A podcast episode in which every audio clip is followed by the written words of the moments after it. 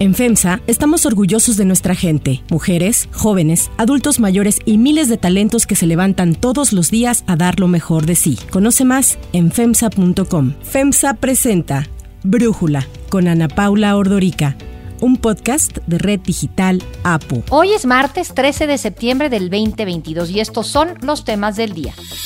Jueza ordena restaurar todos los servicios de las escuelas de tiempo completo que el gobierno federal buscaba sustituir con La escuela es nuestra.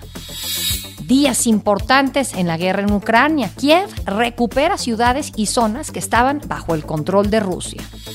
Pero antes vamos con el tema de profundidad nos vamos a reunir con el señor Blinken para atender asuntos del tratado y también bilaterales entre México y Estados Unidos este lunes, el secretario de Estado norteamericano Anthony Blinken llegó a la Ciudad de México para celebrar la segunda reunión anual del Diálogo Económico de Alto Nivel, el DEAN, que forma parte del TEMEC. El DEAN se relanzó el año pasado por los presidentes Joe Biden y Andrés Manuel López Obrador, después de estar en pausa durante la presidencia de Donald Trump. El diálogo tiene como objetivo promover las prioridades que beneficien al desarrollo y crecimiento de los dos países. Según lo declarado por la Secretaría de Economía, se busca evaluar el avance de las económicas y comerciales para fomentar el desarrollo económico regional, la disminución de la pobreza y las desigualdades. Previo a la celebración del DEAN, la subsecretaria de Comercio Exterior, Luz María de la Mora, explicó algunos de los puntos que se tocarían en la reunión. Vamos a estar recibiendo a empresarios, eh, miembros de la sociedad civil,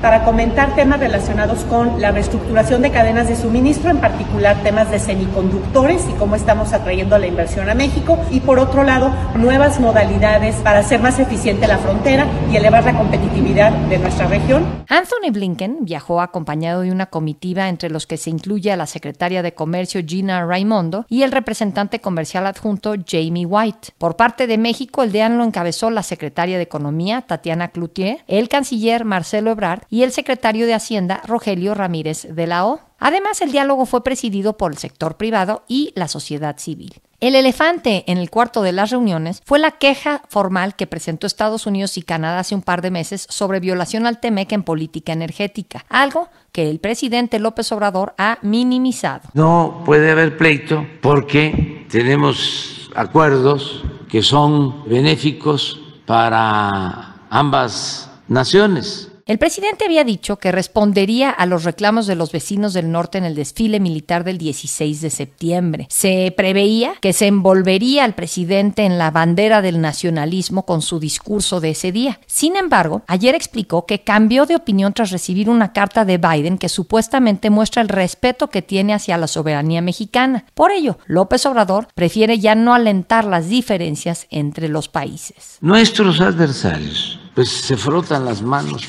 pero ya llevan cuatro años, se les van a desgastar, porque este, quisieran que nos peleáramos, apostaron a eso durante el gobierno del presidente Trump el canciller Marcelo Ebrard, en compañía de los embajadores Esteban Moctezuma y Ken Salazar, recibieron al secretario Blinken y a su comitiva para asistir a un desayuno en la Secretaría de Economía. Entre los temas que trataron Ebrard y Blinken están la producción y tráfico de fentanilo, lograr una migración segura y ordenada, intereses económicos comunes, apoyo a países de la región como Haití, buscar una ONU más eficaz y coincidencias en la agenda multilateral teniendo como marco la próxima reunión de la Asamblea General de Naciones Unidas este mismo mes. Después, y de manera independiente al DEAN, Blinken se reunió con el presidente López Obrador en Palacio Nacional, quien dijo en su conferencia mañanera de ayer que no había una agenda establecida sobre los temas que tratarían. Tras la reunión, el presidente la calificó de productiva y amistosa. Además, destacó la invitación a México al paquete de inversión estadounidense sobre producción de semiconductores y electromovilidad. Otros asuntos que se llevaron a la mesa fueron el de seguridad,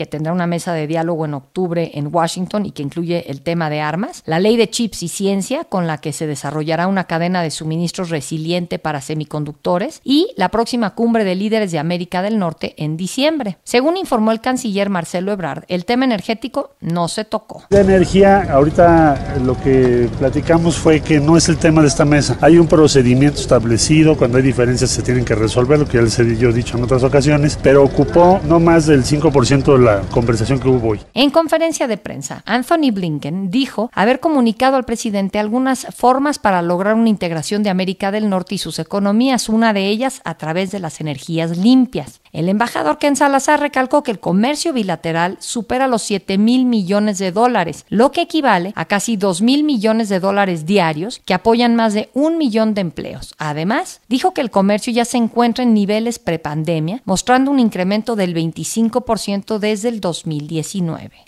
El análisis.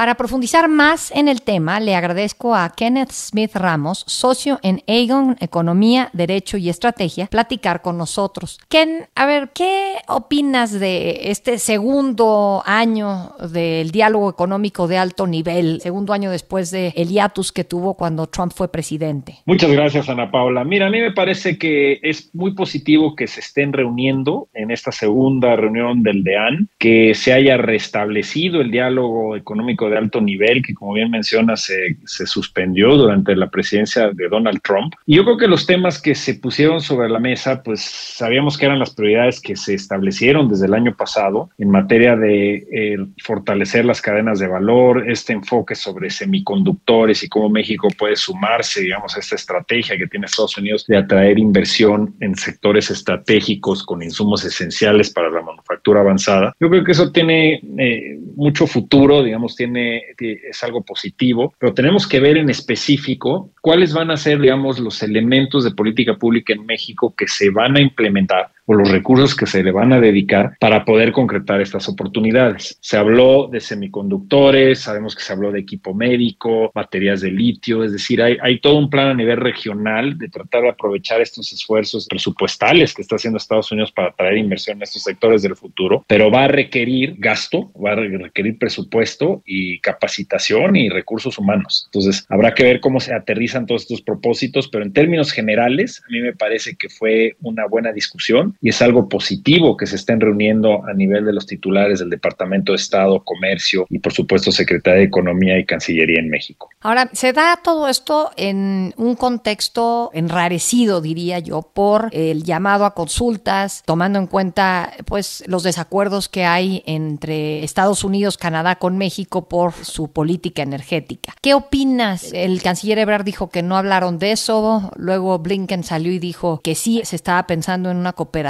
en energías sustentables. Entonces ya no me quedó claro a ti. Sí, mira, a mí me parece que aquí, pues bueno, ambas partes van a enfatizar los temas que más les interesan. Eso sucede a menudo en estas eh, grandes reuniones de alto nivel. Eh, yo creo que Estados Unidos va a seguir enfatizando la importancia de transitar hacia las energías limpias, de tener cooperación para el desarrollo de vehículos eléctricos y una política regional que enfatice la importancia de las energías renovables versus combustibles fósiles. Y digo, yo creo que es fundamental entender que el diferendo entre México y Estados Unidos va a seguir, no es algo que se resuelve de inmediato. Queda claro que sí se comentó, obviamente no es el foro en donde se están llevando a cabo las discusiones técnicas y jurídicas respecto a la consulta que solicitó Estados Unidos al amparo del capítulo 31 del TEMEC, pero es un tema lo suficientemente importante desde el punto de vista político como para que se trate también en este tipo de reuniones. Habrá que ver nuevamente si el gobierno de México toma la postura en las consultas de estar dispuesto a modificar la ley de la industria eléctrica, los diversos ordenamientos jurídicos que a todas luces violan el TEMEC, porque si no lo hace y se agota este periodo de consultas, pues independientemente de todos estos esfuerzos de cooperación que, repito, son muy positivos, pues tenemos enfrente, estaríamos en la antesala de un posible caso muy costoso para México que podría traducirse en represalias comerciales contra nuestros principales productos de exportación. Entonces, las próximas semanas van a ser muy importantes para ver si prospera en las consultas y si no, ver qué posición toma Estados Unidos y si opta por solicitar un panel arbitral, que a todas luces parecería que es lo que haría si no se soluciona el tema a nivel de consultas. Ahora, lo positivo, veo pues que se habló de tema de semiconductores, el combate al fentanilo, el tema migratorio, como un problema regional de Norteamérica. Y me parece que cuando pasamos por el COVID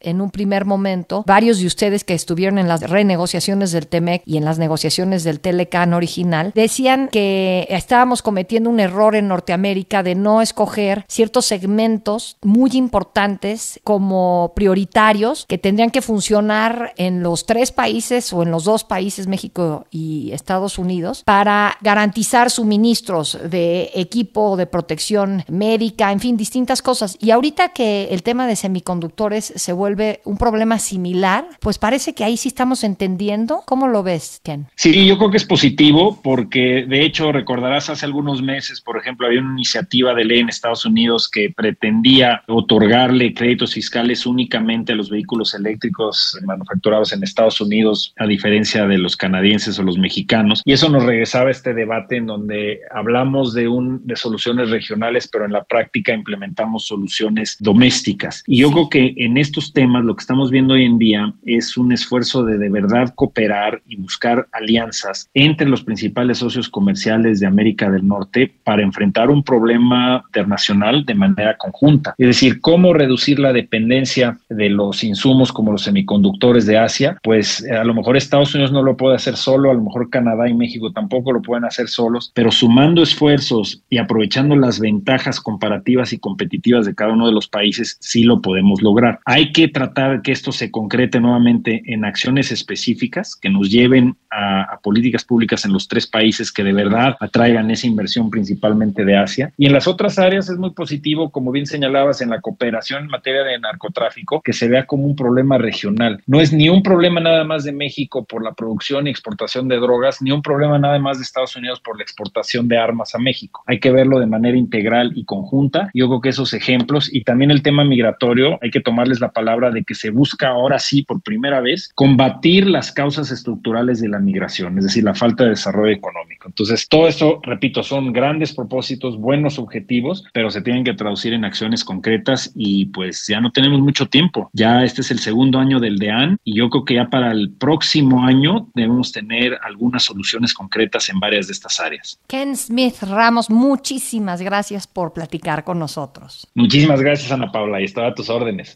Si te gusta escuchar Brújula, te invitamos a que te suscribas en tu aplicación favorita o que descargues la aplicación Apo Digital. Es totalmente gratis y si te suscribes será más fácil para ti escucharnos. Además, nos puedes dejar un comentario o calificar el podcast para que sigamos creciendo y mejorando para ti.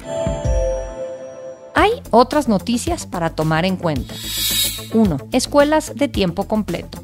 La jueza tercera de distrito en materia administrativa de la Ciudad de México ordenó restaurar los servicios de las escuelas de tiempo completo, tal como operaba antes del cambio a la escuela es nuestra, con el que el gobierno federal pretendía sustituirlo. Aprender Primero, brazo jurídico de la organización Mexicanos Primero, presentó una demanda de amparo en la que señalaba, entre otras cosas, que las autoridades federales violaron el derecho a la educación y a la alimentación de millones de niñas, niños y adolescentes que eran beneficiarios de este programa al no garantizar los recursos que permitan que las escuelas pudieran tener un horario extendido en el que recibían más horas de contenidos y aprendizajes, así como alimentos. Si bien se reconoció que la escuela es nuestra cubre algunos de los objetivos de las escuelas de tiempo completo, se señaló que no se lograba satisfacer por completo los beneficios que brindaba el programa. La jueza precisó que las autoridades violaron el principio de progresividad respecto a los derechos a la educación y a la alimentación de los beneficiarios, además del interés superior de la niñez. El fallo también reconoció que se afectó desproporcionadamente a las mujeres, madres de familia, quienes dependían de las escuelas de tiempo completo para, por ejemplo, tener un lugar seguro para sus hijas e hijos mientras trabajaban. Para Brújula, Fernando Alcázar, director de judicialización en Mexicanos Primero, nos habla sobre la decisión de la jueza y la importancia que tiene. Incluso si esto no fuera posible, la restauración de las escuelas de tiempo completo tendría que venir desde la modificación al programa La Escuela es Nuestra en 2022, de tal manera que se contemplen los mismos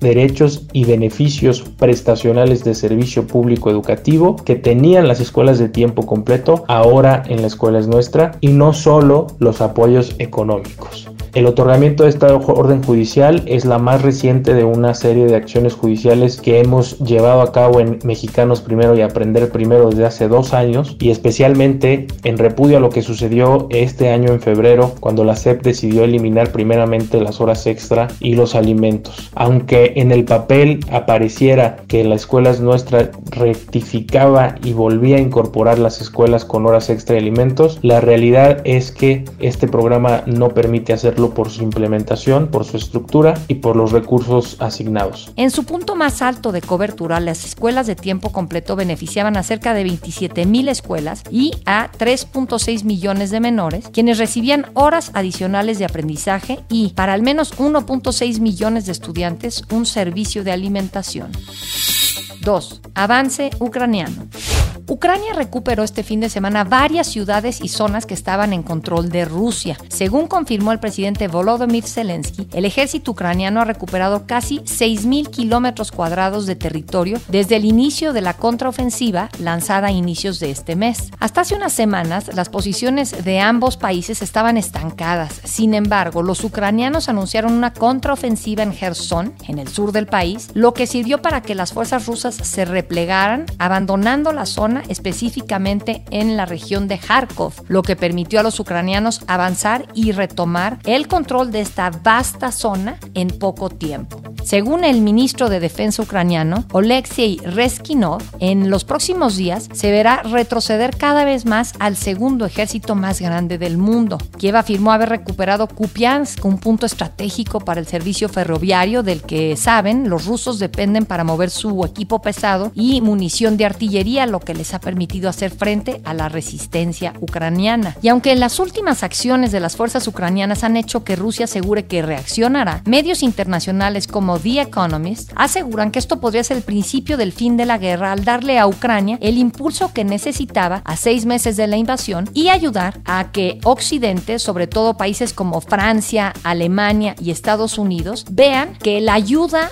militar que le han estado dando a Ucrania sí tiene resultados. Para Brújula, Mauricio Meshulam, analista internacional, nos da su punto de vista sobre los efectos de las maniobras ucranianas en medio de esta guerra. La parte militar creo que habrá que analizarla en su momento. Me parece que hay que ser cautelosos, aún así reconociendo lo que Ucrania logra hacer en 48, 72 horas, pero con cautela en el sentido de que habrá que ver en qué medida logran consolidar esas posiciones y logran posteriormente tomar otras posiciones, porque uno de los riesgos mayores es también sobreextenderse en su propia contraofensiva. En fin, ese es un tema, pero el otro efecto considerable que ya está teniendo impactos distintos es el efecto narrativo, el efecto simbólico, el efecto político. Los medios de comunicación retoman el tema de Ucrania con fuerza. Todo mundo comienza a hablar acerca de esta contraofensiva y se empieza a proyectar el mensaje de que Ucrania sí tiene la posibilidad o la capacidad de ganar esa guerra, lo que obviamente es aprovechado en esta otra guerra, que es la guerra de propaganda, por parte de Occidente, por parte de la propia Ucrania, para tratar de levantar su propia moral y para también tratar de canalizar más apoyos políticos y más apoyo militar. Ucrania necesita más armamento, necesita que el tema siga siendo vigente, necesita que el tema siga siendo prioritario para distintas sociedades occidentales, empezando por Estados Unidos, pero también las sociedades europeas que le habían perdido un poco de atención y un poco de cuidado en las últimas semanas. Para cerrar el episodio de hoy los voy a dejar con algo de Elton John. inside of my El último concierto del cantante en Estados Unidos será transmitido en vivo por Disney Plus el 20 de noviembre desde el Dodgers Stadium en Los Ángeles. El acuerdo entre Disney y el artista también incluye el estreno de un documental llamado Goodbye Yellow Brick Road, The Final Elton John Performances and the Years That Made His Legend, que incluirá imágenes inéditas de conciertos, entrevistas, fotos de Elton John y su familia, así como diarios escritos a mano. Actualmente el cantante se encuentra en los primeros lugares con su último sencillo en colaboración con Britney Spears, Hold Me Closer.